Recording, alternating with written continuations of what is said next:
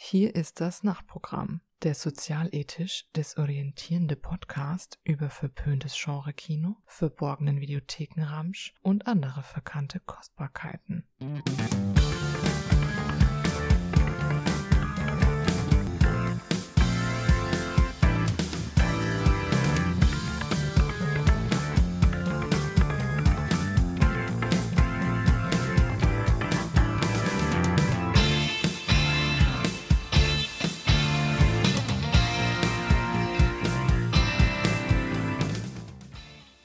Wünsche euch einen wunderschönen guten Abend, meine lieben Zuhörer. Ihr seid hier mal wieder im Nachtprogramm gelandet und ich freue mich, euch diese Spezialepisode hier unterbreiten zu dürfen. Wir sind jetzt hier mal, wir, haben, wir bieten euch jetzt mal eine Extra-Folge an, eine Extra-Folge, das heißt eine Folge, die wir zwischen unseren sonstigen traditionellen Zwei-Wochen-Rhythmus hier einschieben. Ganz umsonst, es kostet euch keinen Cent mehr, das ist alles Teil des äh, Nachtprogramms rund um Sorglos-Pakets. Nur für euch machen wir, machen wir uns diese, diesen Aufwand, aber auch nicht so viel, denn dafür, dass es so eine extra Episode ist, machen wir heute mal, mal ganz untypisch eine Single-Feature besprechen. Wir sprechen heute nur über einen einzigen Film, aber da dieser Film, mit dem wir sprechen, auch ein ziemliches Unikat ist, passt das auch ganz gut. Oder wie siehst du das, Martin? Äh, da hast du völlig recht, Sergej wenn ich dich hier übrigens gerade sehe, sehe ich da auf deiner rechten Schulter, die der, die so vorwitzig aus deinem Wife-Beater hervorragt, sehe ich da eventuell einen Biss, eine Bissspur. Bist du vielleicht gebissen worden? Tatsächlich, äh, ach Moment mal, das ist bloß ein bisschen Marmelade, die hier noch dran geklebt ist. Nein, aber das sieht nach einem echten Biss aus. Ich hole mal vorsichtshalber die Machete raus. Sengaya, Sengaya, weg damit. Oh, Nein, nein, äh, das ist tatsächlich bloß eine Narbe. Da wurde ich mal an der Schulter operiert, weil ich, weil ich beim Bankheben ein bisschen verrenkt habe. Dann, ist der, dann ist der Arm ja sowieso schon fast futsch. Der ist dann fast schon faul. Damit. Der kann mir ruhig abgerissen werden, wie von so einer neuseeländischen Kanalratte mit großen Klubschaugen. Eine Kanalratte. Du meinst der Rattenaffe? Der, Rat, der Ratten, genau, der Red Monkey. Der, der Rattenaffe kann äh, gern abreißen. Ist nichts. Der bewegt sich, mehr. der bewegt sich verdächtig ruckelig, würde ich sagen.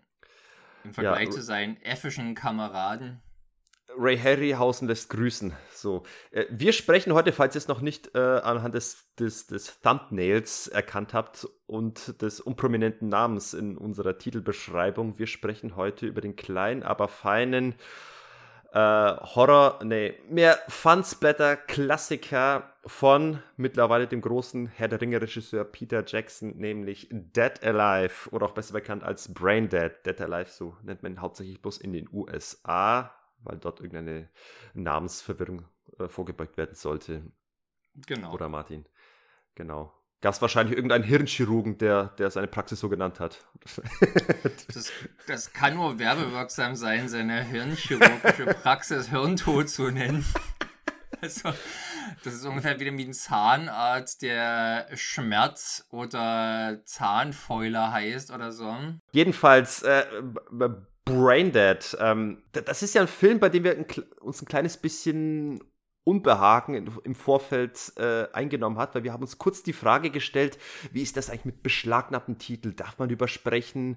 Darf man nicht übersprechen? Darf man, muss man irgendwie äh, so tun, als ob man über eine dubiose FK 16 Fassung spricht oder den Film gleich mit einem Decknamen wie eben Hirntod äh, umschreiben? Oder wie ist es um die Sache gestellt? Tatsächlich hat sich herausgestellt, der Film ist seit 2016 nicht mehr beschlagnahmt. Er wurde entschlagnahmt von den guten Leuten von der Turbine Media.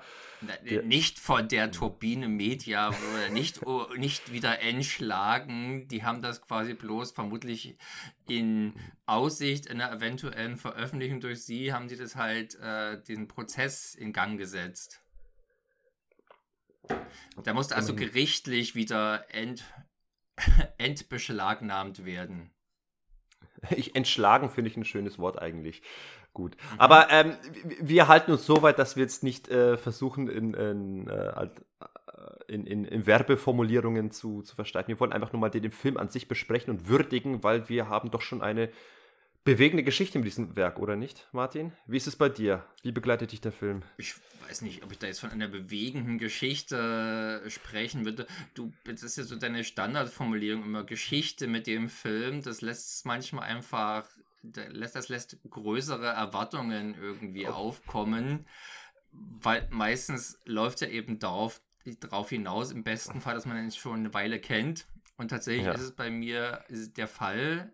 Ich habe den nämlich, was vermutlich, oder als einer von wenigen, den damals im Kino gesehen. Der lief hier 92, glaube ich, im Kino. Und weniger als 200.000 Leute kamen in die Kinos. Bist du da damals frisch volljährig reingegangen oder wie war das? Äh, warte mal, tatsächlich, ja, das müsste gerade so geklappt haben. Man ist frisch 18, denkt sich, jetzt müssen wir irgendwas Altersgerechtes gucken. Ne? Jetzt gucken wir uns was Verbotenes an oder was Schleimiges. Ich gestehe, dass ich damals noch ein bisschen offener gewesen bin oder sagen wir mal weniger wählerisch, wofür ich ins Kino gegangen bin. Das mhm. liegt zum einen daran, dass ich noch weniger andere Möglichkeiten hatte, was, was zu machen, was mich interessiert hat. Ähm, zum anderen, weil die Kinopreise geringer oder niedriger waren. Und ich war, glaube ich, noch nicht so festgeschossen auf bestimmte Arten von, von Geschichten, die ich im Kino sehen möchte. Du warst noch jung und formbar. Ja, tatsächlich. Ich war noch, ich war noch im Prozess der Selbstfindung und vielleicht hat ja Braindead geholfen, mich selbst zu finden. Ja die Hongkong-Filminsel, die lag noch in weiter Ferne. Damals. Das war noch, damals war das weit. Heute denkt man so vielleicht vier Jahre, das ist ja nichts, ja, aber damals waren vier Jahre natürlich schon noch ein, noch ein ganz schönes Stück, die es gedauert ja. hat, bis ich dann den Hongkong-Film entdeckt habe. Aber so habe ich zumindest schon den Splatter-Film entdeckt ohne dass ich das jetzt speziell wusste. Ich bin da, glaube ich, tatsächlich relativ arglos ins Kino gegangen und wusste nicht, was für eine Riesensauerei, was für ein, was für ein Gekröse Regen mich hier erwarten würde. Auch wenn die Version damals geschnitten war, war sie doch relativ, also da war schon noch sehr viel drin. Äh, da würde ich ganz hinzufügen, Wikipedia lässt uns wissen, dass der Film also seine deutsche Erstaufführung, Uraufführung hatte in Nürnberg tatsächlich, hier in Nürnberg. Äh, das war das Weekend of Fear Festival in Nürnberg und dort wurde der Film tatsächlich ungeschnitten vor, vorgeführt von Peter Jackson persönlich, der dort zugegen gewesen sein soll, offenbar. Also ich kann natürlich nicht von mir behaupten, dass ich dort dabei gewesen worden wäre als kleiner fünfjähriger Bimpf. Das ist doch eigentlich dein, das ist doch genau das Alter gewesen. War es nicht das Jahr deiner Erstkon deines Erstkontakts mit Tanz der Teufel? Ja, schon, aber das war eben äh, von, von, den äh, Onkels und vom Papa als VHS zugesteckt, aber dann irgendwie ein, eine große äh, Öffentlichkeit äh, betreten mit anderen Leuten, das war dann fernab die hätten dich in den Rucksack stecken können und mit reinschmuggeln können. ja, ich, ich glaube, die wussten da nicht davon. Egal, äh, meine erste Begegnung mit dem Film war dann mit 15, also für meine Verhältnisse sehr spät, was solche Filme angeht. äh, da hat unser, unser, unser ein Nachbarskind, äh, der hatte so den einen oder anderen verbotenen Film bei sich und hat mir den äh, reingedrückt. Ja, guck mal, auf der VHS stand wohlgemerkt Braindead, Bindestrich, der Zombie-Rasenmähermann. Ich glaube, das war nie eine offizielle, ein offizieller Untertitel des Filmes. Da hat, hat er, glaube ich, einfach selbst da reingeschrieben, weil das so zum Film gepasst hat. Wer? Der Videothekar? Ja, der, nein, der, der Kumpel aus dem Dorf, der mir die VHS gegeben hat. Nein, tatsächlich hieß der Film, der hat den offiziellen deutschen Untertitel der Zombie-Rasenmähermann. Ach so, okay, dann. Äh, ich dachte, das wäre bloß so eine Erfindung von irgendwelchen, von der Jugendkultur. Nee, das scheint schon der deutsche Vertrieb gewesen zu sein. Mhm. Ich frage mich gerade, ob äh, der Lawnmower Man, der ja im Deutschen der Rasenmähermann hieß, ob der davor schon rausgekommen ist, ob das dann quasi gleich das Crossover gewesen ist, der Zombie-Rasen, der Zombie-Lawnmower-Man. Ich meine, der äh, Rasenmähermann war. Der ist ja tatsächlich auch, auch von 92. Das ist, dann könnte das ja, dann könnte es ja gewesen sein, dass es einfach ein lustiges Wortspiel war. Freunde des Rasenmähens kommen in diesem Film vermutlich, also in Branded, genauso wenig auf ihre Kosten wie in Lawnmower Man weil es in beiden jetzt vielleicht nicht das beherrschende Thema ist, aber immerhin wird, glaube ich, dann, wenn es dann mal bei Branded losgeht mit dem, mit dem Rasenmäher, dann doch aber ordentlich und da hat sich das Warten auch gelohnt, denke ich mal. Äh, Zombie-Mäher, genau. Aber äh, bevor wir jetzt da... Äh äh, mehr ins Detail einsteigen, vielleicht wage ich jetzt mal zur Abwechslung mal die Professionalität und lese mal eine behutsam vorbereitete Inhaltsangabe vor zu dem Film. Mm. Äh, für, für die Leute, die den Film noch nicht kennen sollten. Tu dies. In einem kleinen verschlafenen idyllischen Vorort der neuseeländischen Hauptstadt Wellington führt der junge halbweise Lionel Cosgrove ein Leben, das in geregelten Bahnen zu verlaufen scheint. Täglich erledigt er das der etwas schüchterne, aber gut situierte Junggeselle die Sorgungen für seine strenge, aber auch sehr besorgte Mutter und kümmert sich auch um die Hausarbeit in dem großen Anwesen. Sein Leben ändert sich jedoch schlagartig, als die neue abergläubische Ladenkassiererin Paquita durch einen Weg des Schicksals in Lionel ihre große Liebe zu sehen glaubt und prompt in die amoröse Offensive geht. Schon bald gehen die beiden miteinander aus, was jedoch der misstrauischen Mutter ein Dorn im Auge ist und ihrem hörigen Sohn unmissverständlich klar macht, dass sie nichts von dieser Liebelei hält. Die Situation nimmt an Dramatik zu, als die Mutter in einem Unfall mit einem bissigen Tier im Zoo verwickelt und daraufhin sterbenskrank wird. Lionels Beziehung zu Paquita wird daraufhin auf eine harte Probe gestellt, da er einerseits seine sterbenskranke Mutter zu pflegen versucht, andererseits sich aber auch versucht, aus diesem Müttersöhnchen-Dasein zu befreien. Als ob diese Zerreißprobe noch nicht, nicht schon genug wäre, ruft das sich ankündigende Ableben der wohlhabenden Mutter auch Lionels Onkel auf den Plan, der Bruder des von Lionel unter mysteriösen verstorbenen Vater, der die Möglichkeit wittert, sich das Erbe des großen Anwesens einzuverleiben. Paquita, die in diesem dubiosen Onkel von Anfang an nicht traut, stellt sich auf Lionels Seite, um diese Intrige zu unterwandern. Ein perfides Katz-und-Maus-Spiel beginnt, bei der die niedersten Instinkte des Menschen zum Vorschein kommen. Beginnt. Hm. Ja. Ein anrührendes Drama, also, denke ich mal. Und die, äh, vermutlich werden die Konflikte alle durch heftige Diskussionen ausgetragen. Und beim perfiden Katz-und-Maus-Spiel gehe ich mal von aus, dass, dass, dass man da eifrig Pläne schmiedet wie man wohl den anderen hinters Licht führen könnte. Und ja. ich gehe davon aus, dass das Ganze im Gerichtssaal endet, oder? Wo dann der, der Prozess um die Erbschaft ausgetragen wird. Ich, ich beziehe mich wohlgemerkt auf die stark gekürzte FSK 16-Fassung des Filmes.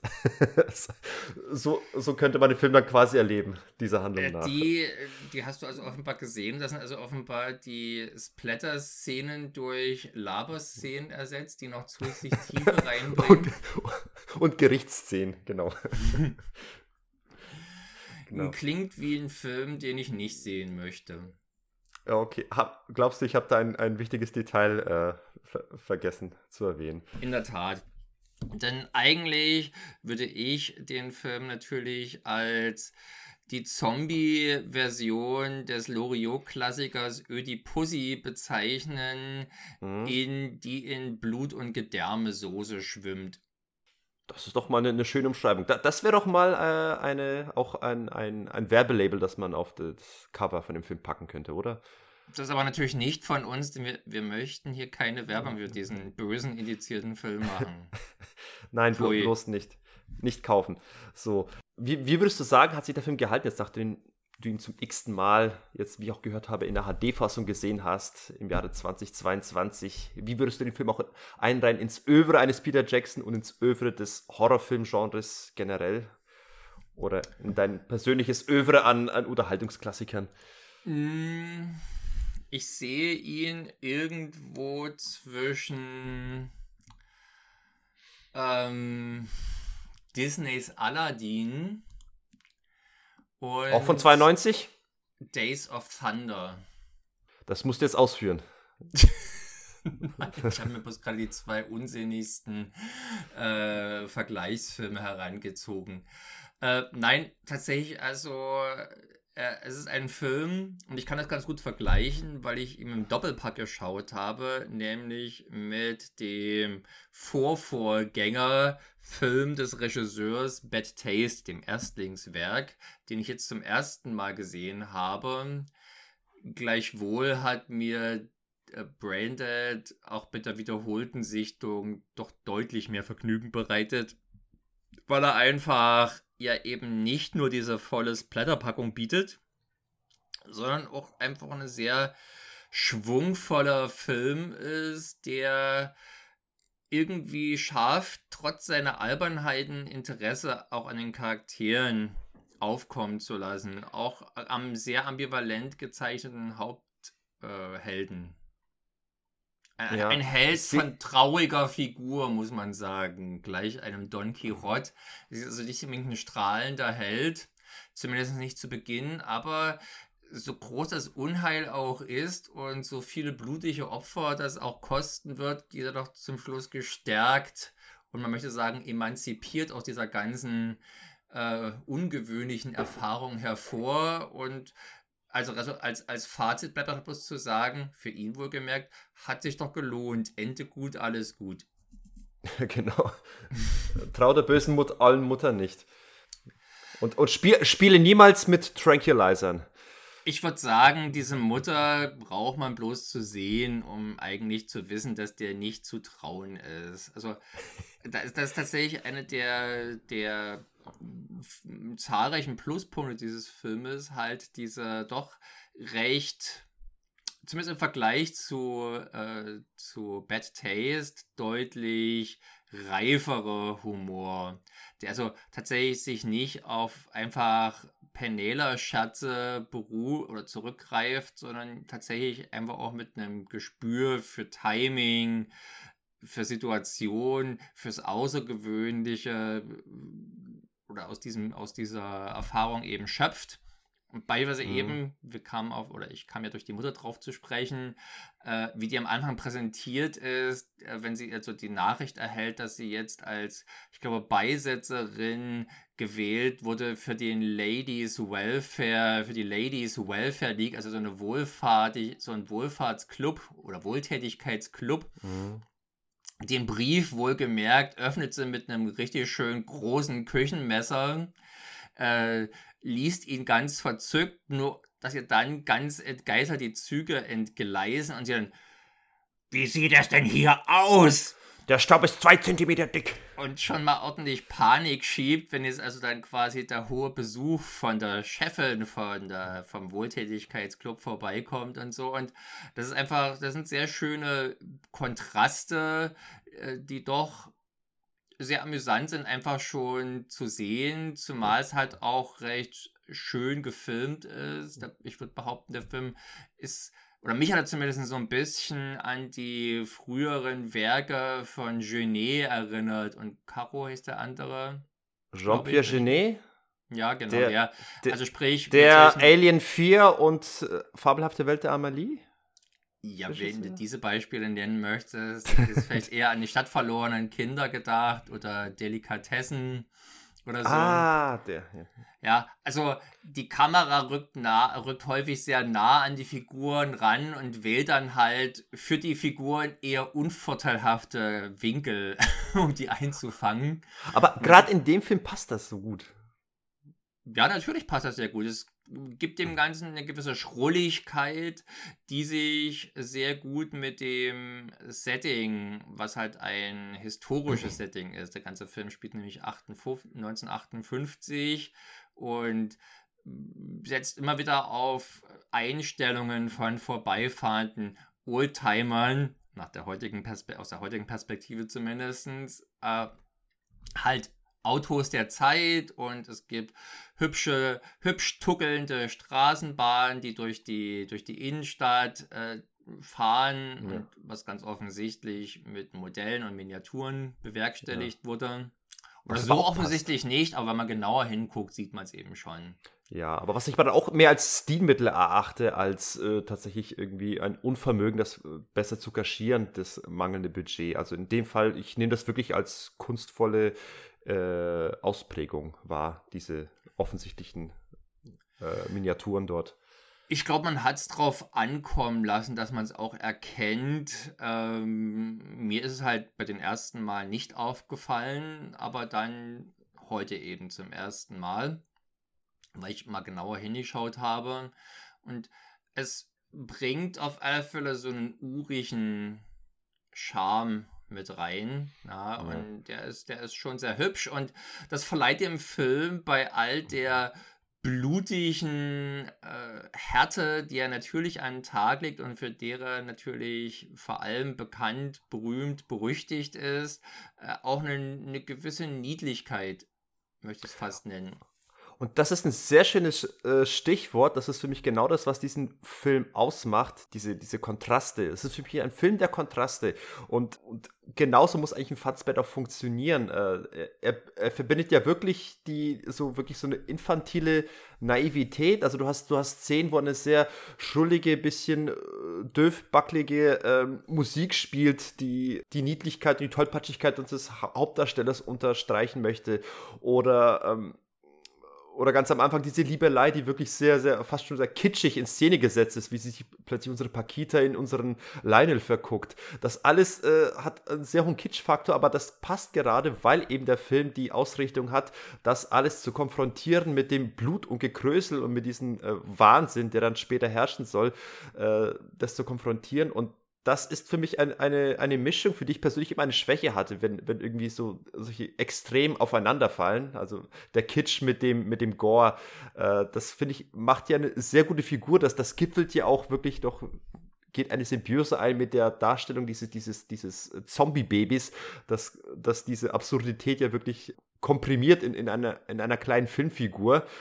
Und äh, wo ich das auch noch gesehen habe, war tatsächlich bei dem etwas für die meisten Leute wahrscheinlich befremdlichen Einstieg, also die Tatsache, dass der Film erstmal einfängt, wo die äh, neuseeländische Nationalflagge erstmal schön im Wind weht und du dann erstmal die, die Queen siehst, die auf ein Pferd steigt und da möchte man erstmal meinen, was passiert jetzt hier eigentlich gerade? Sehen wir uns jetzt hier in Heimatfilm an oder was? Das ist ja kein Teil des Filmes, das ist halt einfach vor, das ist quasi Firmenvorspann.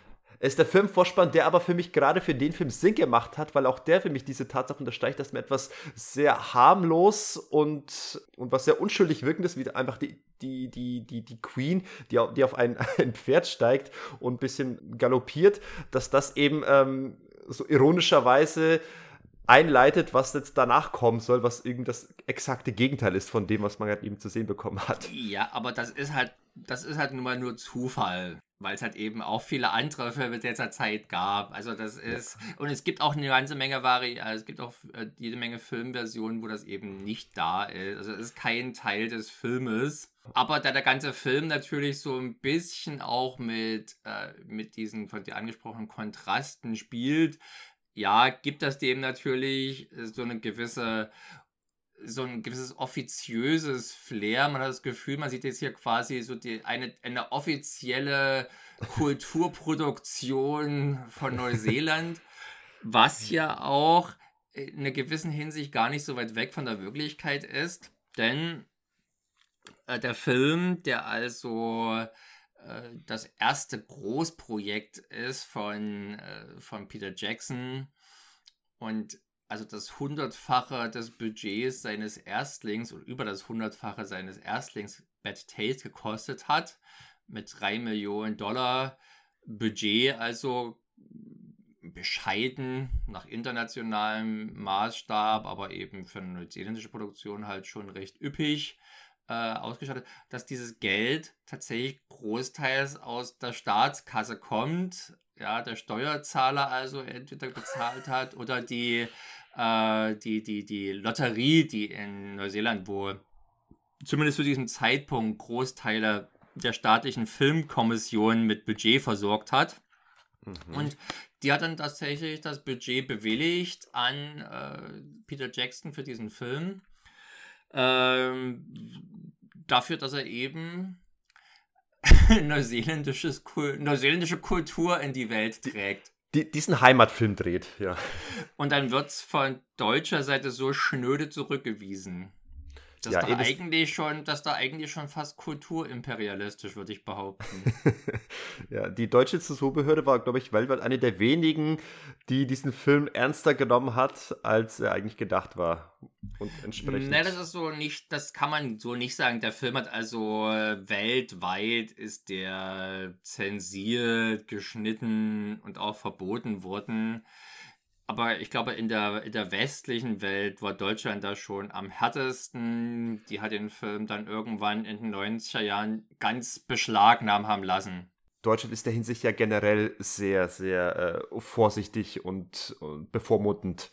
Das stimmt. Wenn man es jetzt anguckt, wenn man, wenn man äh, Tanz der Teufel mit Braindead vergleicht, beides Filme, die also in Deutschland sowohl indiziert als auch beschlagnahmt wurden, dann ist es natürlich, also wenn man Evil Dead schon der, dieser Art, auf diese Art behandelt, dann ist es eigentlich nur folgerichtig, dass Braindead da auch äh, mit beschlagnahmt gehört, weil es natürlich, der natürlich das, was bei Tanz der Teufel zum Verbot oder zur Beschlagnahme führte, in noch größerer Menge auf die Leinwand bringt, nämlich Blut und Schmottern. Ja, wobei ist es wirklich immer Blut und Schmodder? Ist es nicht oft auch mal verbunden mit der Tatsache, wie ernst etwas gemeint ist? Zumindest finde ich den ersten Teufel da schon ein bisschen bösartiger auch, was die Gewalt angeht. Also weil der irgendwie eine größere Grimmigkeit an den Tag legt als, als äh, Branded, der dann doch sehr viel humoristischer und leichtfüßiger in der Hinsicht ausgelegt ist.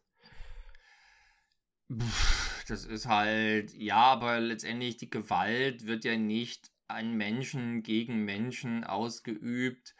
Das Problem ist halt letztlich, dass die äh, Bundesprüfstelle für jugendgefährdende Medien oder damals noch Schriften halt einfach Zombies oder Untote mit Menschen gleichgesetzt hat und behauptet hat, wenn also quasi an den Zombies, äh, wenn die bekämpft werden, blutig äh, oder zerschmoddert werden, dass es quasi gleichbedeutend ist, als wenn Menschen derart behandelt werden.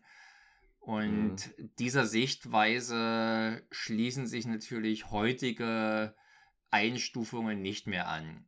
Ja, weswegen also ich davon ausgehen würde, wenn, wenn Braindead heute nochmal zur Prüfung freigeben würde oder vorgelegt würde, würde das mit einer 18er Freigabe oder mit einer fehlenden Jugendfreigabe, aber vielleicht an einem guten Tag sogar mit einer 16er Freigabe durchkommen. Bei Tante Teufel hat es ja auch geklappt. Der ist ja auch ab 16 inzwischen. Komplett demystifiziert. Irgendwie hat das Ganze auch ein bisschen was Trauriges, aber das naja, ist ein anderes ich Thema. Weiß nicht. Das ist eine Entmystifizierung, die Not tut, weil es natürlich einfach äh, dem Film eine Bedeutung zu, zuspricht oder zuschiebt, die der nicht hat, die der nicht haben möchte, die dem Film nicht gerecht wird. Ja, genau, aber hat eben zum Kultstatus speziell in Deutschland beigetragen. Nee, nein, das ist halt, das halte ich für Unsinn, weil äh, Evil Dead ist auch in den USA ein Kultfilm. Ja, aber äh, ich glaube, es hat schon einen Grund, dass äh, zum Beispiel eben Filme wie Tanz der Teufel oder Braindead oder auch From Dust Till Dawn, dass das irgendwie auf OFDB zum Beispiel die meistgesuchten Begriffe sind und nicht eben in, keine Ahnung, der Herr der Ringe oder sowas. Das sind tatsächlich genau diese Filme oder äh, offenbar ist es diese Klientel, die die, die OFDB bedient, die sich vor allem für solche Filme interessieren, weil, weil die irgendwie so einen besonderen Charakter für die haben. Ja, das liegt natürlich aber am besonderen Charakter der OFDB und am im Unterschied zu Movie Pilot oder zu IMDb, bei der OFDB, das ist, würde ich mal sagen, ihr primärer Vorteil war. Ansonsten ist es ja eine grauenhafte Scheißseite, die wirklich völlig veraltet ist und über deren Such Engine ich mich jedes Mal aufs Neue aufregen könnte. 2022, was ist das?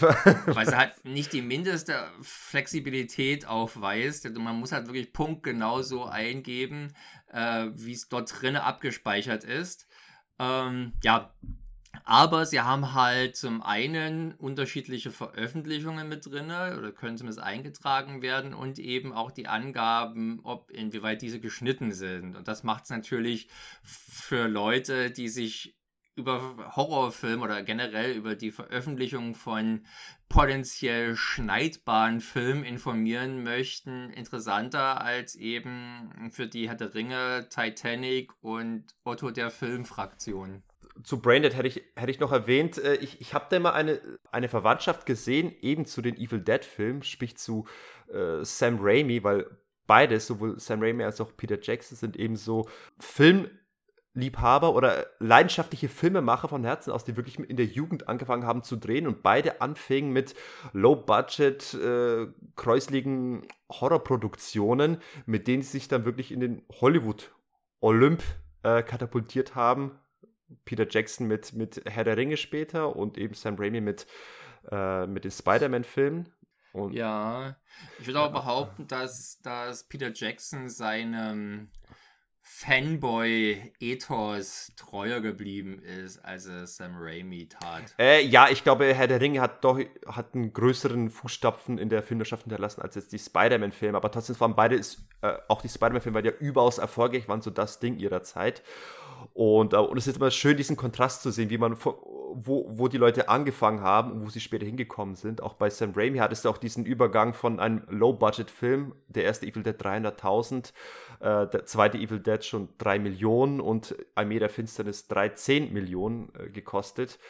Man muss ergänzend noch hinzufügen, es gab noch, äh, vor Evil Dead gab es noch dieses, dieses äh, vorherige Werk Experimentalfilm Within the Woods, der quasi die Prämisse in 30 Minuten, die Prämisse von Evil Dead in 30 Minuten. Experimentalfilm, ich denke, es war ein Kurzfilm, ein Amateur-Kurzfilm. Es, es war ein Kurzfilm, mit dem versucht wurde, Geld für, den eigentlichen, für das eigentliche Projekt Evil Dead aufzutreiben. Und ich würde mal sagen, uh, Within the Woods ist qualitativ nochmal deutlich unter Bad Taste anzusehen. Ja, da, Bad Taste ist natürlich ein schönes Beispiel dafür, was für ein Typ äh, Peter Jackson ist, also was für ein Handwerker er auch ist, äh, was für ein Tausendsasser, wenn es darum geht, ähm, aus wenig viel zu machen. Und mhm. äh, wie ich schon erwähnte, habe ich den ja auch jetzt zum ersten Mal geschaut, kurz davor. Und auch wenn der Film mir als Gesamtwerk nicht sonderlich gut gefallen hat, muss ich sagen, weil er schon irgendwie in seinen Plattheiten ein bisschen ersäuft, gerade in der ersten Hälfte. Äh, ist er doch ein Film, der viel bietet für das wenige, was er gekostet hat. Und äh, der ist recht äh, kunstfertig gemacht, so was gerade Kameraführung betrifft und so. Und er bietet doch unerwartet große Szenen, die man bei einem 25.000 Dollar Film nicht erwarten würde. In, in der Tat, also der hat auf jeden Fall zumindest bewiesen, dass er mit Budget effizient umgehen kann. Aber der größte Schauwert, den Bad Taste bietet, werden immer noch diese schönen Landschaftsaufnahmen von Neuseeland, diese, diese Küstenregion, diese bergigen Landschaften, die, die hat Jackson durchaus gekonnt in Szene gesetzt und das gemischt mit äh, durchaus für seine Zeit gelungenen Splatter-Effekten. Und vor allem einige Action-Szenen, die sich keines bisschen vor zeitgenössischen Action-Szenen verstecken mussten. Also dieses Finale da vor dem Haus, das hat ein bisschen an Kommando erinnert. Nicht ganz in der Größe, aber was mich wirklich gefreut hat, war wirklich diese, diese Szene mit, mit der Bazooka. Äh, ich, das ist eine der besten Action-Szenen, die ich sehr lange gesehen habe. Einfach, du hast ohne Schnitt gesehen, da ist ein Typ mit der Bazooka, er schießt los, die Rakete fliegt, fliegt, trifft in dieses Haus rein und diese Ecke zerberstet richtig schön. Auch nachvollziehbar geht es richtig schön in die Luft. Es ist wirklich nur diese Ecke, nicht einfach, dass das ganze Haus in, in einer Flamme aufgeht, sondern es ist wirklich, es wirkt sehr. Nein, finde das so, so absurd ist, eigentlich wirkt das eigentlich fast schon realistisch und auch sehr actiontechnisch sehr zufrieden. Das ist ein sehr zufriedenstellendes Spektakel und ich habe lange nicht mehr so eine gute Action-Szene in so einem alten Low-Budget-Film gesehen. ich weiß ja nicht, wie viele solcher alten und so preiswerter Low-Budget-Filme du schaust.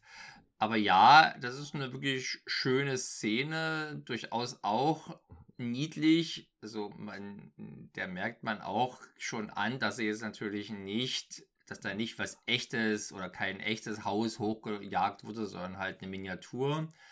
Aber das muss ja auch gekonnt sein, dass es halt nicht sofort auffällt, dass es halt eine Miniatur ist. Und äh, diese Art von Erfindungsreichtum ist jetzt bei Braindead natürlich in der Form nicht mehr zu sehen, weil man es halt nicht brauchte. Man konnte hier äh, einfach das richtig drehen. Und zum anderen ist natürlich eigentlich fast Braindead der kleinere Film. Ich würde mal sagen, für einen Zombie-Film ist das ja ein unerwartet intimer Film, weil er halt im Großteil eben in diesem einen Haus spielt üblicherweise sind ja Zombie-Filme eher Endzeitfilme.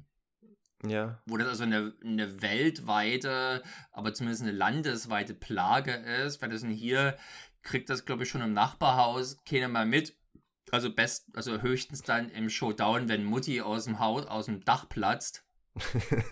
Ja, zwischendurch platzt sie auch über die Straße und geht äh, zum Grocery Store. Das ist dann so die einzige. Aber da wird ja noch damit gerechnet, okay, die ist halt überfahren worden, äh, schwamm drüber. Also da, da, da, hat sich die Aufregung sehr schnell wieder gelegt. Während, wohingegen natürlich, wenn dann die Riesenmutti ihr Unwesen auf dem, auf dem Hausdach treibt, da wenn dann vielleicht schon mal die Nachbarn verschlafen aus ihrem Fenster geblickt haben und Ruhe gebrüllt haben. Ja. ja verdammte Rabauken wieder, die da Krach machen. Und was, was, was der Film auch auszeichnet, auch im Vergleich zu Bad Taste, zum Erstlingswerk, ist, du hast schon angeführt, dass die, die, die Mutter, die erkennt man als eine, der man nicht über den Weg trauen möchte. Ja, das zeichnet den Film aus, dass er neben diesem Kontrast, den ich schon erwähnt habe, auch auf sehr, auf diese Simplizität setzt, nämlich ganz einfache, klar definierte Charaktere, die auch sehr comichaft überzeichnet sind, die du auch sofort einzureihen weißt. Du siehst sofort die ja. Mutter böse. Lionel, der ist äh, schüchtern verschlagen, aber eigentlich doch sympathisch. Und Pekita hoffnungslos äh, verliebt, vernarrt. Und äh, der böse Onkel kommt auch noch. Den triffst du auch gleich nicht über den Weg. So ein schmieriger möchte fast mal so ein texanischer Großgrundbesitzer. Ja, also hier gibt es keine Überraschungen, was jetzt die Charaktere betrifft. Die ne, eine, eine schon, eine schon. Ich meine, was Doch, zum Teufel Peter Jackson. Nee. Doch, der Priester ist. Der Priester ist schon eine Überraschung, was er nämlich noch für Fähigkeiten hat. Okay, okay, schon, schon, aber ich, ich habe gerade gesprochen von, von dem äh, Nazi-Arzt. Ah ja. Was macht denn der bitte schön dort? Ja, das war eine durchaus seltsame Szene, die übrigens in der US-Version deutlich gekürzt wurde. Also sprich die Szene, wo ihm das, äh, wo ihm das Sakko zerreißt und man also noch seine Hakenkreuzbinde oder seine Hakenkreuzbinde erkennt, die er immer noch trägt. Offenbar hat er seit, seit, seit dem Krieg nicht mehr die Klamotten gewechselt. Aber wäre das nicht typisch deutsch, äh, so eine Szene zu, zu kürzen? Die Wieso? Nach, nach deutschem Jugendschutz hat man sich dort deutlich, doch deutlich mehr, äh, es, reagiert man deutlich sensibler auf, auf Hakenkreuze als es die USA oder nicht? Nicht bei okay, okay, ich vergesse es wahrscheinlich mit Videospielen, äh, wo das, äh, ja. das, sehr plump gemacht wurde. Da aber das dann, schon in den ganzen 70er Jahren diese Nazi-Exploitation-Filme, da durften natürlich äh, da wurden Gewaltszenen gekürzt, aber die, die Hakenkreuze, die durften da schon bleiben. Interessant, und in den USA ist dann umgekehrt, da hat man in Filmen Hakenkreuze entfernt, aber in Spielen die Hakenkreuze gelassen? Nein, man hat den, man hat den Film halt äh, nicht zensiert, sondern eher gestraft. Ach so, na gut. Ja. In der deutschen Wikipedia, auf der deutschen Wikipedia-Seite des Films ist zu lesen, dass diese gestrafte Version jetzt, wo angeblich die ist, die Peter Jackson präferiert. Hm, was ich seltsam finde. Okay. Da sind schon, es sind schon lustige Szenen dabei, die äh, halt in der US-Version fehlen. Aufgefallen ist mir das deswegen, weil es halt die HD-Version gibt es halt bloß die US-Blu-ray mit dieser kürzeren Version. Die Version, die ich gesehen habe, ist eine Composite-Version aus mhm. äh, dieser von der US-Blu-ray, die ich auch habe. Und halt dieser, der, der Uncut aber SD-Version halt. Und da sieht mhm. man halt immer gleich, was quasi äh, bei welcher Version dazugehört. Ganz interessant auf alle Fälle, ja. Aber du hast völlig recht, weil du, du auf die Simplizität äh, von Charakteren und Konflikten hinweist. Der Film ist ein extrem naiver Film, möchte ich sagen. Im durchaus positiven Sinne. Also der, der, macht das absichtlich, der stolpert nicht in irgendwie eine Naivitätsfalle. Man merkt das gleich zu Beginn. Äh, der Film beginnt als so eine Art Abenteuerfilm im, im Dschungel von Sumatra, von Sumatra, wo halt irgendein Zoologe aus Neuseeland, Neuseeland unterwegs ist mit seinen eingeborenen Helfern, ja. den mysteriösen Rattenaffen für den Zoo von Wellington zu gewinnen oder zu finden. Und äh, tut er auch, aber das kostet halt Opfer. Ja. Und die Art und Weise, wie das dargestellt ist, ist halt wirklich nimmt auch wirklich die ganzen rassistischen Klischees von Abenteuerfilmen früherer Jahrzehnte mit. Also die. Ja, jetzt könnten wir uns fast schon wiederholen mit dem, was wir schon mal bei dem Mission Adler Podcast gesagt haben. Die schwarzen Helfer hier vom, vom Prof, die sind halt wirklich erst total hilflos, dann total abergläubisch. Wenn sie dann das Geld bekommen, dann siehst du fröhlich lachen auf so eine äh, total übertriebene Art und Weise. Ja. Aber ich, ich, ich mochte diese Szene sehr, also nicht nur, weil sie dann sehr schöne Film einleitet, auch äh, sie inhaltlich nimmt sie dich schon mit, weil auch, auch hier hast du so, so eine schöne inhaltliche Umkehr. Du hast erst eine klare Rollenverteilung am Anfang des Filmes. Du hast diesen, diesen Zoologen, der offenbar hier der, das Alpha-Männchen ist, der in weißer Kolonialherrn-Manier. Äh, genau, der, der gibt hier den Ton an, der, der sagt, ey komm, beweg dich mal weiter, sonst bekommst du keine Dollars, ja. Und, und, und sein, sein Helferlein äh, ganz klar devot und hilflos und versucht bloß irgendwie dem, dem Herrn da gerecht zu werden. Und dann soll er noch fast schon dieses Helferleinchen zurück, zurückbleiben, weil die mit dem Auto losfahren und sich nicht so sehr darum scheren, extra für ihn anzuhalten, weil sie ja vor, den, vor dem äh, Stamm da verfolgt werden. Und plötzlich, plötzlich wird der Zoologe gebissen und plötzlich hast du so eine Umkehr der Rollenverteilung. Plötzlich ist der, dieser weiße Herr plötzlich das Opfer, der, der sich den, den Aberglauben seiner wie sich herausstellt, es ist gar nicht mal ein Aberglaube, es ist ein tatsächliches Naturwissen offenbar in dieser Welt, die sich, im, der sich ihren Schutzversuchen konfrontiert sieht, die in, in seinen Bissen wirklich die, die Notwendigkeit sehen, äh, ihm den Arm abzutrennen. Und das ist dann schon ein schöner Einstieg in den Film, dass du dann so, so, eine, so eine Umkehr hast und, und die dann gleich in eine Splatter-Szene mündet und gleich den Ton angibt und dir zeigt, wo, was dich eigentlich in diesem Film zu erwarten hat. Ja, außerdem ist es durchaus geschickt gedreht. Äh, die, die Drehorte auch für diese Szene dürften begrenzt gewesen sein, aber man macht das ganz geschickt, dass tatsächlich irgendwie man das Gefühl bekommt, in der Wildnis zu sein. Irgendwo äh, tropisch, exotisch. Und natürlich den Affen kriegen wir, den Affen kriegen wir auch nicht zu sehen in dieser Szene, aber wir sehen halt quasi nur die Wür äh, seine, seine, die Wunden, die er zufügen kann. Ja. Und dann natürlich gleich die, nennen wir es mal freundlich, Hilfsmaßnahmen, die dann ergriffen werden, um die, um die, das Gift in der Wunde nicht ausbreiten zu lassen. Sengaya spielt da eine große Rolle. Sengaya. Und was immer das heißt. Und wenn man das nochmal mit Bad Taste vergleicht, auch wirklich dieser krasse Unterschied, wie deutlich effizienter die Handlung geschrieben ist. Also wirklich, du bist, jeden Charakter kannst du wirklich fassen, du kannst ihn einordnen und du bist dann auch an ihn dran und äh, die Geschichte, so quatschig sie auch sein möchte, sie ist funktional und effizient erzählt und äh, da kann ich schon erkennen, dass man verstehen, dass man in Hollywood sieht, ey, der Typ, der kann einerseits mit Budget umgehen, andererseits kann er auch einfache Geschichten effizient und interessant erzählen, sodass du quasi dich nicht zwischen den Splatter-Szenen langweilst. Und ja. das ist etwas, was man Bad Taste vorwerfen kann. Zwischen den Splatter-Szenen ist ist Bad Taste leider etwas langweilig. Also man muss, da, da macht sich natürlich Brandon insofern schon mal eher, weil er einfach viel, viel mehr Splatter-Szenen hat. Sprich, die Zeit zwischen diesen Splatter-Szenen ist auch viel kürzer. Aber du hast völlig recht, der, der leitet hier seine Geschichte viel geschickter voran. Er hat erstmal überhaupt eine Geschichte, was bei Bad Taste durchaus bestritten werden kann, dass der eine Geschichte hat. es hat eher ein Sammelsurium an Szenen. Und äh, die, die Motive der Figuren hier sind in Branded halt eben recht gut nachvollziehbar, was halt eben für so eine gewisse intrinsische Motivation oder für eine intrinsische äh, Antrieb, für einen intrinsischen Antrieb sorgt im Film und das, der deswegen halt viel Kurzweil verbreitet. Das auf jeden Fall, wobei ich ein kleines bisschen widersprechen möchte, was die Nachvollziehbarkeit der Motivation angeht. Das ist größtenteils der Fall, aber ich habe dann doch irgendwie Probleme gehabt, nachzuvollziehen. Also auch in dieser absurden Fantasiewelt, in der Braindead spielt.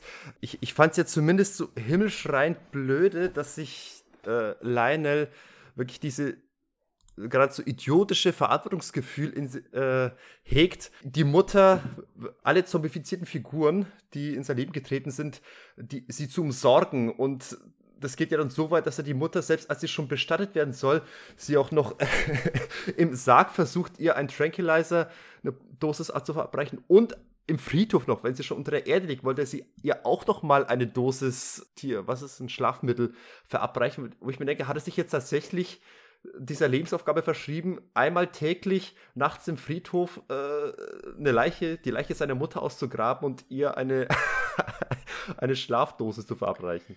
Ja, Sergej, das ist doch eine Karikatur eines bestimmten Menschentypen oder eines Men ja. Menschentypus. Und diesen Menschentypus gibt es durchaus, der also in Co-Abhängigkeit zu Verwandten oder so natürlich häufig zu den Eltern, ja. besonders häufig zur Mutter lebt Und der ist ja nun mit der Situation auch überfordert und dass er die jetzt natürlich erstmal.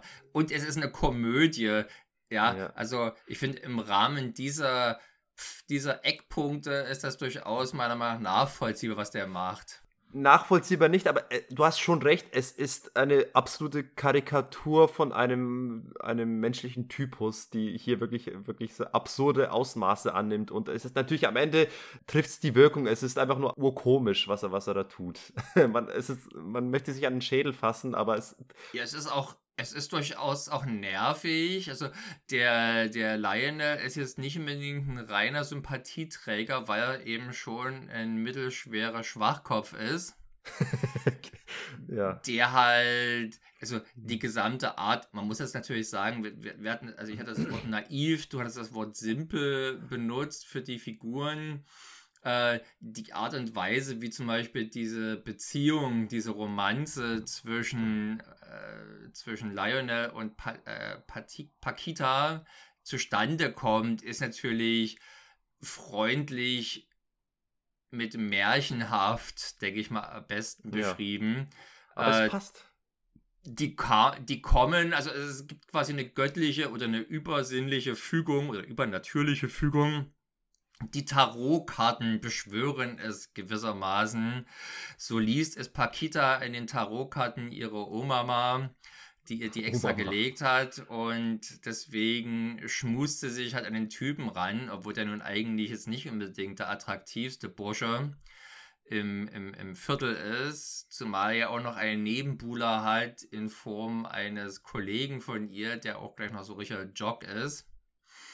Ja, und also das ist halt kein, das ist eine klassische Romanze im Sinne von, die verlieben sich ineinander, weil es halt eben so ist. Äh, mhm. Das ist ja tatsächlich noch relativ neu, dass da stärker ausgearbeitet wird, warum die sich eigentlich verlieben. Diese Gründe gibt es hier nicht. Ich würde behaupten, die Pakita sieht zu gut aus für ihn und charakterlich passen sie jetzt auch nur subgut zueinander, aber da scheißt der Film drauf und tut vielleicht auch recht daran, das zu machen. Mhm. Und weißt du, warum Pakita nicht zu Lionel passt? She is experienced. Ach ja, genau. genau. Ich überlege gerade, was da im Deutschen kam. Das kann ich dir sogar sagen. Sie ist von der übelsten Sorte. Ach ja, genau, sie ist von der übelsten Sorte. Was durchaus besser klingt als She's experienced. irgendwie. Ja, ich verstehe schon, was man mit Experience meinen wollte, aber sag mir doch jetzt viel lieber, was dich als äh, nach, im Nachhinein als Hongkong-Actionfilm-Fan an dem Priester so begeistert hat. ja, das ist ein Priester, der nicht nur auf die Kraft Gottes und auf die Kraft seiner frommen Worte vertraut, sondern dann im Zweifelsfall den, den Bösewichten auch in den Arsch tritt für den Herrn wie es also wortwörtlich so sagt, ich trete euch in den Arsch für den Herrn. I kick ass for the Lord. Mhm. Und der wird ja durchaus als relativ strenger Geistlicher eingeführt, äh, der also ungeduldig wartet, dass Lionel kommt, wenn es um die Beerdigung seiner Mutter geht und auch wenig Verständnis zu haben scheint, dass Lionel dann mit der toten Mutti, die schon total aufgequollen ist, in die Kirche reinplatzt dann aber in seiner zweiten Existenzstufe, möchte ich es mal nennen, dann plötzlich doch ein sehr triebiger und umtriebiger Geselle wird. Oh ja, genau. Aber er hat auch zumindest äh, Interessen an der Fortpflanzung auch. Genau. Wir gehen ja davon aus, dass es kein katholischer Priester ist, der also nicht Zölibat irgendwie geschworen hat. Und so. ich denke mal, wenn man erstmal untot ist, kann man es mit diesen Regeln ja auch ruhig mal nicht ganz so eng nehmen. ja, was will Gott schon machen? Genau. Der ist ja vielleicht auch nicht mehr Herr über, über einen. Genau. No, noch zu Ekelszenen. Ich finde auch schön, dass es äh, Jackson hier wirklich sehr konsequent ist. Das mit der Ekelhaftigkeit, die, die zeigt sich ja nicht nur in, in den eigentlichen Hauptverkaufswert, nämlich den Splatter-Szenen, der zeigt sich dann auch in, in, kleineren Szenen, in vermeintlich harmlosen Szenen, wie zum Beispiel ähm, die Szene, wo eben diese, diese, ich weiß nicht, was war das, wo die, wo die Lionels Mutter diesen Besuch bekommt von diesen ja. zwei Herrschaften. Die, die, die, die, die Vorsitzende des Lady, der Lady Welfare League oder des Lady Welfare genau. Club. Und die wollten ja unbedingt noch mal Pudding essen, haben jetzt halt noch da, da, da, da, da, ihr Mann, der ohnehin ja, schon großartig eingeführt wird, denn betretenes Schweigen herrscht, platzt da rein. Was wir brauchen, ist ein neuer Krieg. Ja, genau. Ich, wunderbar. Ich denke mir, was, ist, was für eine herrliche äh, Art und Weise, mal ein neues Thema anzufangen. Ne? Ich mein, mhm. ich mein, wenn du sonst mal irgendwie so betretenes Schweigen hast und keiner richtig weiß, keiner, um mal, mal das Eis zu brechen, einfach mal einen neuen Krieg vorschlagen. Aber das ist tatsächlich eine Lieblingsszene von mir, wo ich mich früher wirklich immer vor Wonne und Ekel gleichermaßen gekrümmt habe, wenn dann also der, der Mutti der Eiter aus der Wunde spritzt in den Pudding rein und der, der, der Typ halt, der Besucher dann sich den, natürlich Pudding ist er mit einem großen Löffel, das Ding sich voll in den Mund schiebt und so, mm, dick ja, und fettig muss er sein. Ja, aber das Ding ist ja, mein, mein Punkt ist, es ist ja schon bevor es die ersten Körperflüssigkeiten in fremde Speisen äh, sich begeben, auch schon vorher, nur die, die erste Szene, wo eben dieser, dieser gute Herr den Pudding isst, noch ganz rein, noch ohne irgendwelches Gekrösel drin. Auch die ist schon widerlich, wie der diesen Löffel hält und wie er, ja. so comichaft, und wie er sich die, diese Vanillesoße in, in, den, äh, in den Mund drückt und dabei die Augen dabei zu hat mit seinem vollmundigen Mondgesicht. Und das ist auch wieder so eine Szene, was ich vorhin meinte mit der Kameraführung, die halt hier so nah rangeht, dass es sehr unvorteilhaft für die Betroffenen häufig ja. ist. Ja, das war halt einfach schon alleine eben diese Art, wie der ist, sieht jetzt nicht gerade wonniglich schön aus. Ja, es ist, und es ist genau die richtige Art für diesen Film. Man muss jeden Charakter so, so hässlich und eklig und unvorteilhaft wie möglich zeigen, weil äh, es ist kein, kein Film der, der Schönheit. Das, es passt gerade, dass das alles so. Na, Pakita ist schon sehr schön. Ja, ja, okay, gut, natürlich, du brauchst die schöne Pakita. Und die wird auch von der Kamera recht schmeichelnd eingefangen ja, okay, das ist noch eine, eine sehr äh, traditionelle Herangehensweise. Die Frauen werden natürlich äh, vorteilhaft angezeigt. Aber äh, dieser, Nein, die Mutti nicht. Ja, die Mutti ist auch die, die böse, alte, schrullige äh, Hexe. Die, nee, aber es passt, es macht für mich zum Beispiel überaus Sinn, dass diese DVD-Packung, die ich habe von dem Film, das ist nämlich die Trilogie-Box zusammen mit Bad Taste, Meet the Feebles und Brain Dead, dass auch dort die Charaktere, gerade Lionels Figur, so wirklich so abartig hässlich entrückt gezeichnet wurde, was äh, einfach nochmal den Charakter des Filmes nochmal ein bisschen besser nach außen trägt. Also für mich macht die, diese hässlichen Illustrationen in dieser DVD-Box macht für mich auch durchaus Sinn. Nein, die ist ja. schon wirklich besonders hässlich, weil sie einfach schon mal gar nicht so richtig klar macht auf den ersten Blick, wer oder was das eigentlich gerade sein soll. Wie ich dir vorhin Echt? schrieb, hat er mich eher an irgendeinen volkstümlich gekleideten Hobbit erinnert, mit einer großen Trommel vorm Wanst, bei der ich erst bei genauem Hingucken äh, festgestellt habe, dass es offenbar der Rasenmäher sein soll, was aber nun echt nicht ganz klar ist. Es ist schon eine echt hässliche, eine echt hässliche Illustration. Ja. Was, da kann man, da kann man nachher drauf eingehen, auf die Veröffentlichung dieses schönen Filmes. Aber äh, die Splatter-Szenen, die ja doch die Hauptattraktion des Filmes sind und der Grund, warum er sich so einer Popularität erfreut, sind natürlich schon mit einem mit einer echten Wonne an bis dato, glaube ich, noch nicht gesehene Details visualisiert und denke ich mal auch, waren schon ein Triumph der Make-up Effektkunst. Ja. Aber auch mit einer Drastigkeit, also auch diese erste Szene, wo die Krankenschwester hinten von der mm, von der guten Frau Mutter äh, an, an den Backen gepackt wird und so ihr Kopf quasi auseinandergerissen wird, das mhm.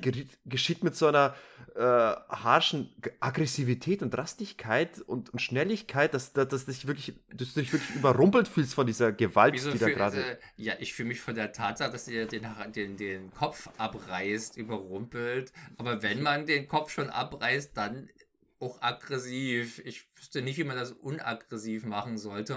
Wenn man sehr kräftig ist, dann kann man auch ganz geschmeidig abdrehen. Ne?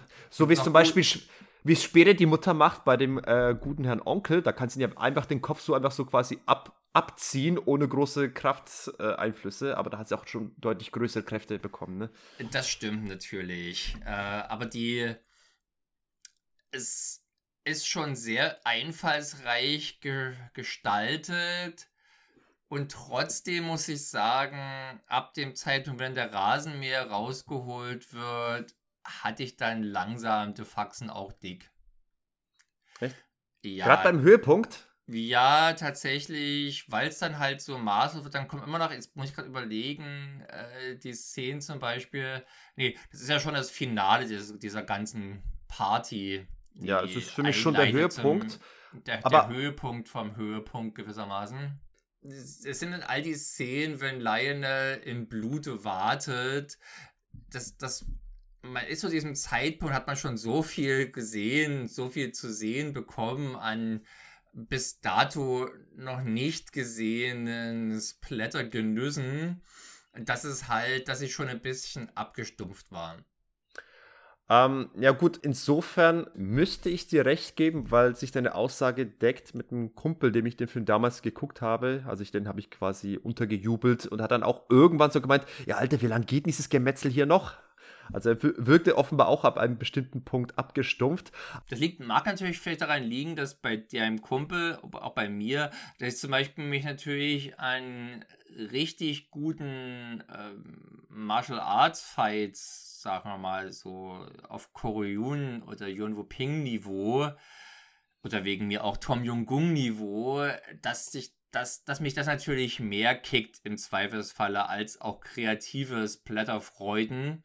Und dementsprechend ist quasi mein Aufnahmevermögen an solchen Szenen offenkundig etwas knapper bemessen, als es bei, als es bei geilen Action-Szenen der Fall ist. Aber ich würde trotzdem sagen, dass da auch eine kreative Steigerung immer noch stattfindet. Also ja. ich finde, ich finde die Szene auch deswegen grandios, also nicht nur äh, wegen der Idee, auch wegen der Inszenierung. Ich liebe tatsächlich die Szene, wenn dann wirklich erst die, dieser Kopf gegen die Tür getreten wird und, und dann der der Kopf wieder von der Tür zurückgetreten wird, weil jetzt Lionel da steht. Also er steht dann heldenhaft da mit dem Rasenmäher, wo du denkst, okay, jetzt check ich, was er jetzt vorhat.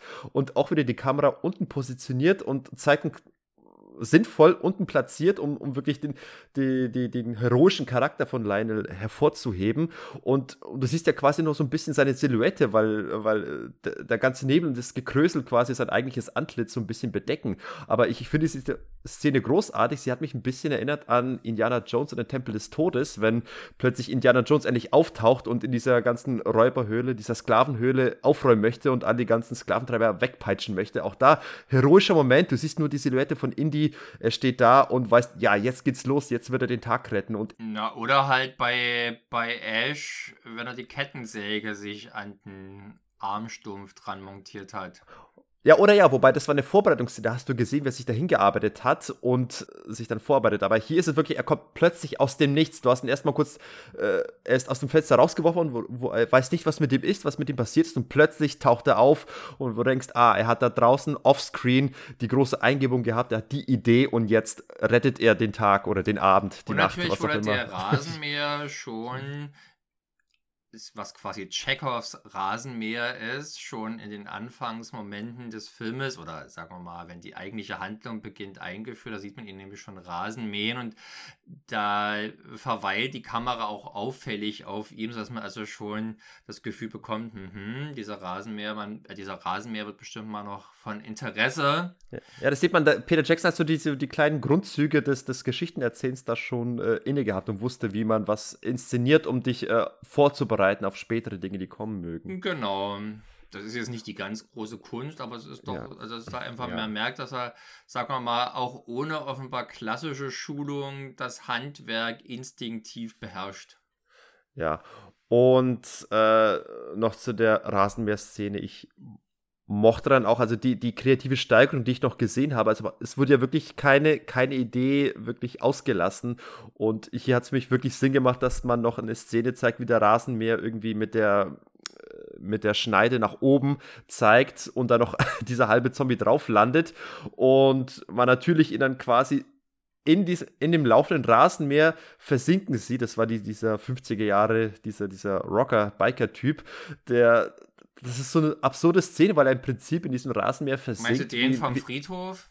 Genau. The Void ist das, glaube ich. Void. Ja. Er versinkt da quasi wie in einem Sumpf. Und das, das, das, ist natürlich irgendwie Quatsch, dass dann noch die Arme so rumbaumeln, als ob er wirklich tatsächlich da drin versinken würde. Aber für die Szene, für den Effekt, äh, durchaus witzig. Und Man hat übrigens tatsächlich auch bei der deutschen Version mehrfach ein bisschen zensiert, was jetzt also auch die Dialoge betrifft, weil ich kann mich nicht entsinnen, ich habe den Film bis, da, bis, bis heute immer nur auf Deutsch geschaut, weil ich die Synchro auch mag. Aber ich kann mich nicht entsinnen, äh, da Dialoge gehört zu haben, wie, äh, es gibt, glaube ich, zweimal den Bezug darauf, einige meiner besten Freunde sind Pädophile. Ja. Oder einige deiner Freunde sind schwul, das wurde da als Beleidigung in dem Film ver verwendet. In der deutschen Version? äh, ja. Echt, ja? Okay. Das ist immer eine gefährliche, eine gefährliche Übersetzung, dass es ja gleich, gleichgesetzt wird irgendwie. Vielleicht dachte man sich ja, dass, dass, dass Pädophil irgendwie zu hart ist oder so, keine Ahnung. Aber das ist halt irgend so ein.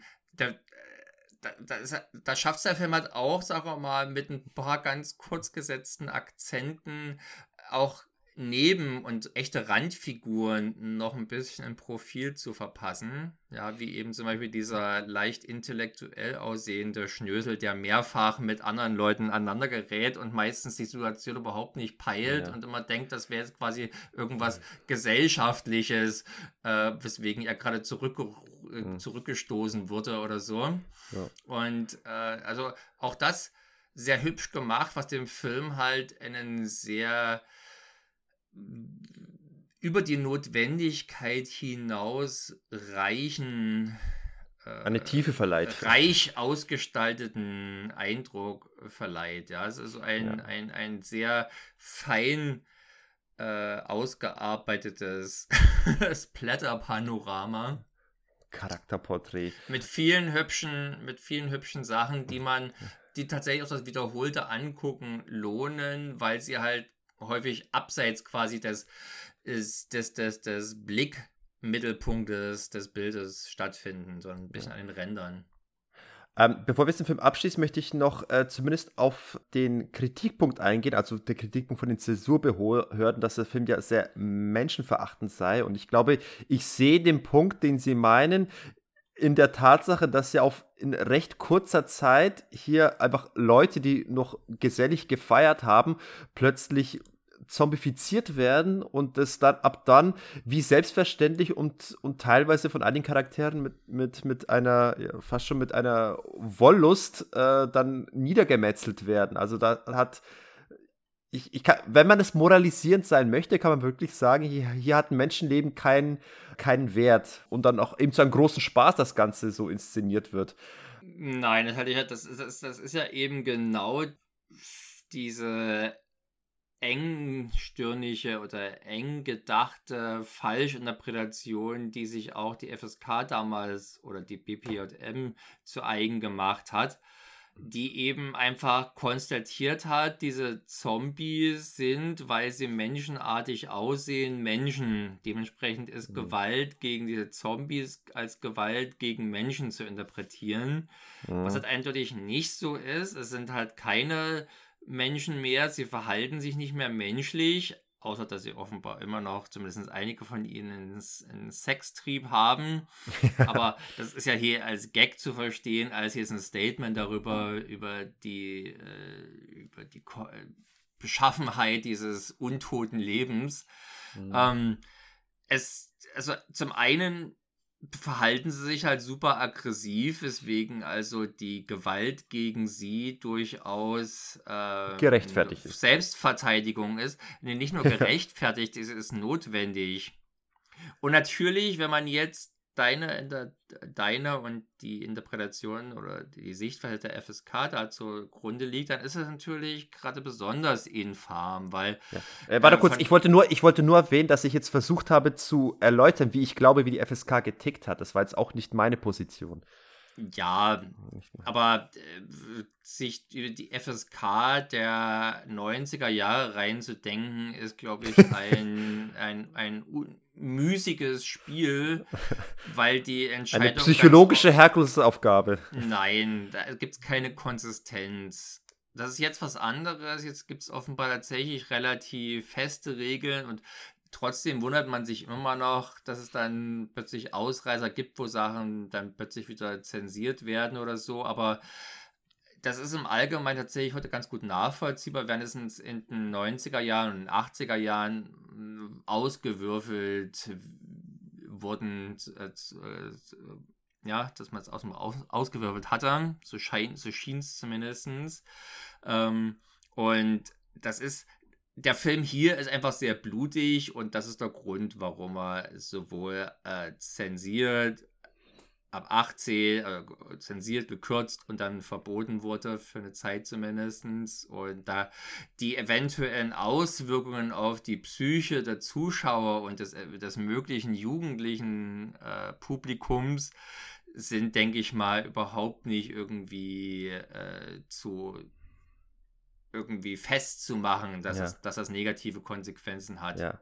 Ey, die ganze Dorfjugend hat den Film mit 15 gesehen, abgefeiert und ich denke mal, keiner von denen ist jetzt ein Straftäter geworden. Weil er hatte, Mensch, das ist ein dummes Beispiel, weil es das logischerweise nie als, das wurde auch von den Befürwortern der Zensur nie als Kausalität festgemacht. Es wurde nur, es könnte ja ja, sein. Das, ja, das Problem ist, äh, ein, ein, eine psychisch labile Person könnte mit, mit äh, sich alles zum Vorbild nehmen und die, die harmlosesten Werke sich äh, ja, dann. Wie gesagt, der Film ist halt für das verboten worden, was ihn eben auszeichnet, dass er halt so blutig ist. Und ja. die Tatsache, dass er, dass das Ganze Spaß macht, ist denke ich mal, eigentlich ein Grund, äh, weil es halt so cartoonhaft dargestellt ist und es auch überhaupt keine Vorbildwirkung gibt. Ja. ja. Äh, gibt, äh, ist es, denke ich mal, eher milder zu betrachten. Tatsächlich hat es aber offenbar die FSK eher andersrum gesehen und dann gesagt, na jetzt aber gerade, wenn es so viel Spaß macht, ja, dann muss es, dann muss es ja schlecht sein.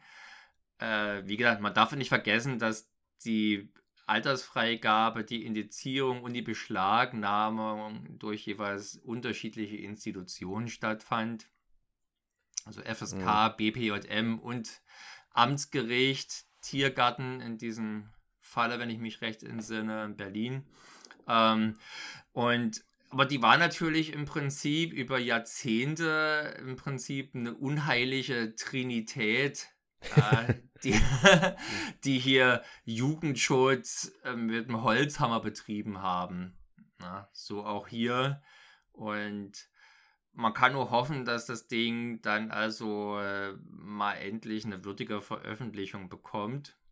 Weil das ist so, das ist tatsächlich schon ein bisschen seltsam. Während von, von Evil Dead gibt es also zig Special Editions mit immer neuem äh, Bonusmaterial auch, wo ich glaube behaupten zu, wo ich jetzt behaupten würde, dass vermutlich kaum noch eine Frage nicht beantwortet wird, die man. er wird ja mittlerweile sogar schon im, im Fernsehen gezeigt. Tele 5 bringt die Filme jetzt im Nachtprogramm. Nein, das meine ich aber nicht, sondern es geht tatsächlich darum, quasi eine schöne, umfängliche, ultimative Edition dieses Filmes rauszubringen. Und ja, die gibt es halt hier eben nicht. Es gibt halt eine Blu-ray-Veröffentlichung in den Staaten, was halt diese, äh, diese etwas gestraffte Version ist, die immerhin in den Gewaltszenen großteils vollständig ist. Ähm, mhm. Und dann haben wir halt in Deutschland diese verschiedensten Veröffentlichungen aus dem Astro Laser Paradise Umfeld. Ja, und Bootlegs Galore. Ja, interessanterweise, die Bootlegs kommen aber auch von Laser Paradise, wenn ich hier, wenn ich der, der äh, OFDB trauen darf. Ich weiß immer nicht, wie das verifiziert wird, wenn da irgendjemand Bootleg dahinter schreibt. Ähm, mhm. Vielleicht hat dann bloß irgendjemand diese Laser Paradise Discs kopiert und dann weiter vertrieben. Keine Ahnung. Wer weiß. Ich habe ja selber, also die Erstauflage, glaube ich, dieser Astro äh, Blood Edition, glaube ich, ist das. Und das ist nun echt nicht eine Qualität. Das war damals okay, aber heute auf einem großen Flachbildfernseher macht das natürlich keinen Spaß mehr. Ja, heute habe ich, ich habe bei der letzten Sichtung auch gedacht, ach Mensch, dieses, dieses komische alte SD-Bild, äh, wäre jetzt eigentlich schön, das ganze ja. bisschen. Also wenn ich jetzt gesehen habe, wie gut, äh, wie gut äh, Evil Dead 1 selbst aussieht, wie satt die Farben sind und wie, wie, wie scharf das Bild da wünscht man sich natürlich Ähnliches auch für Brained. Und die, die HD-Szenen, die vorliegen, sehen ja durchaus auch gut aus. Na, das jetzt ja. vollständig für den Film wäre auf alle Fälle sehr schön. Zumal ich auch gerne eine Version, ich möchte, möchte eigentlich auch gerne eine Version mit der deutschen Synchro.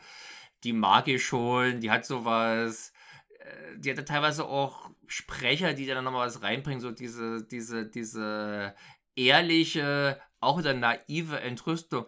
Deine Mutter hat meinen Hund gefressen oder gegessen, ich weiß gerade gar nicht mehr.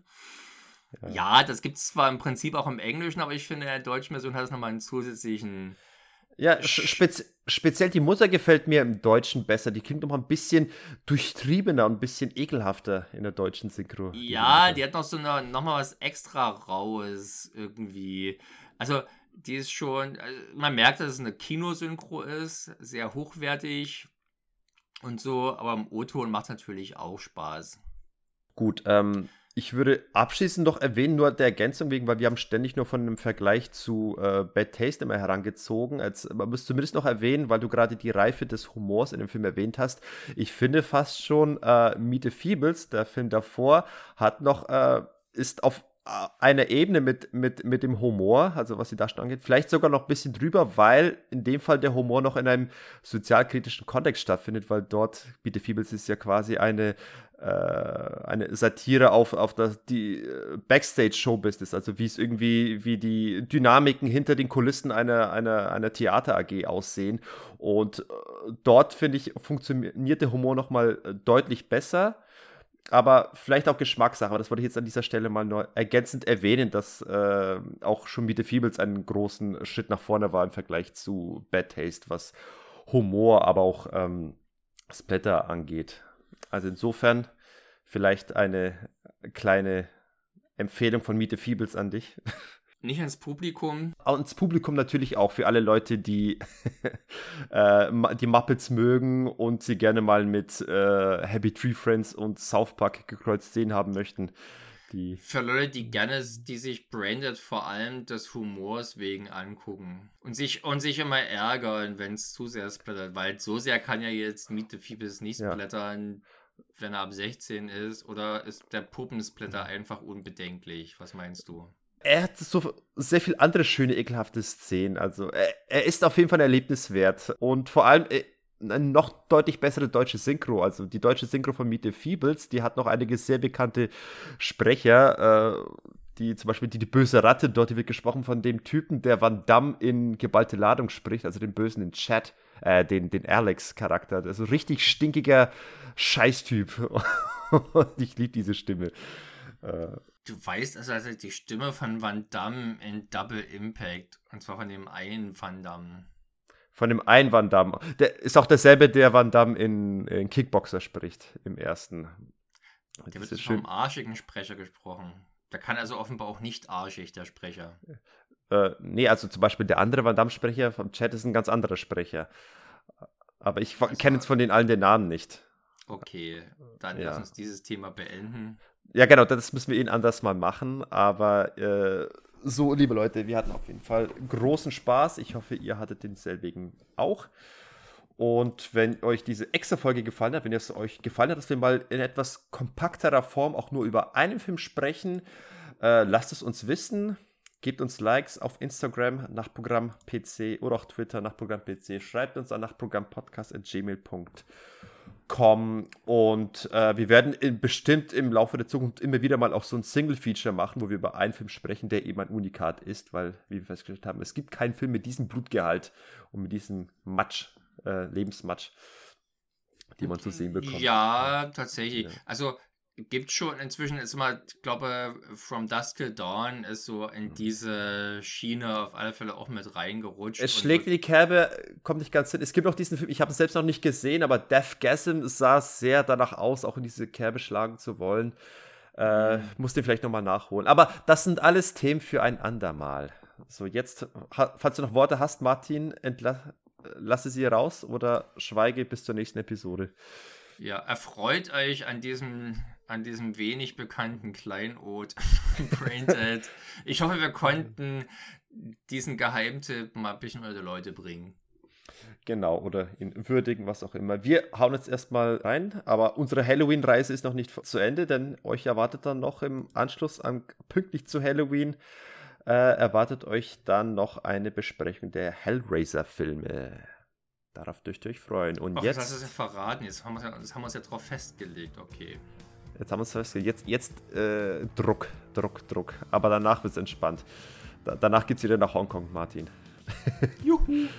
Juhu. Und äh, tschüss aus. Ich war der Sergej. Und ich der Martin. Haut rein. Und geht noch schön abends eine Runde Rasen mähen oder sowas, ne? Genau, aber nur Rasen. Also, nur ein Rasen. Ciao. Und das war das Nachtprogramm. Bis zum nächsten Mal.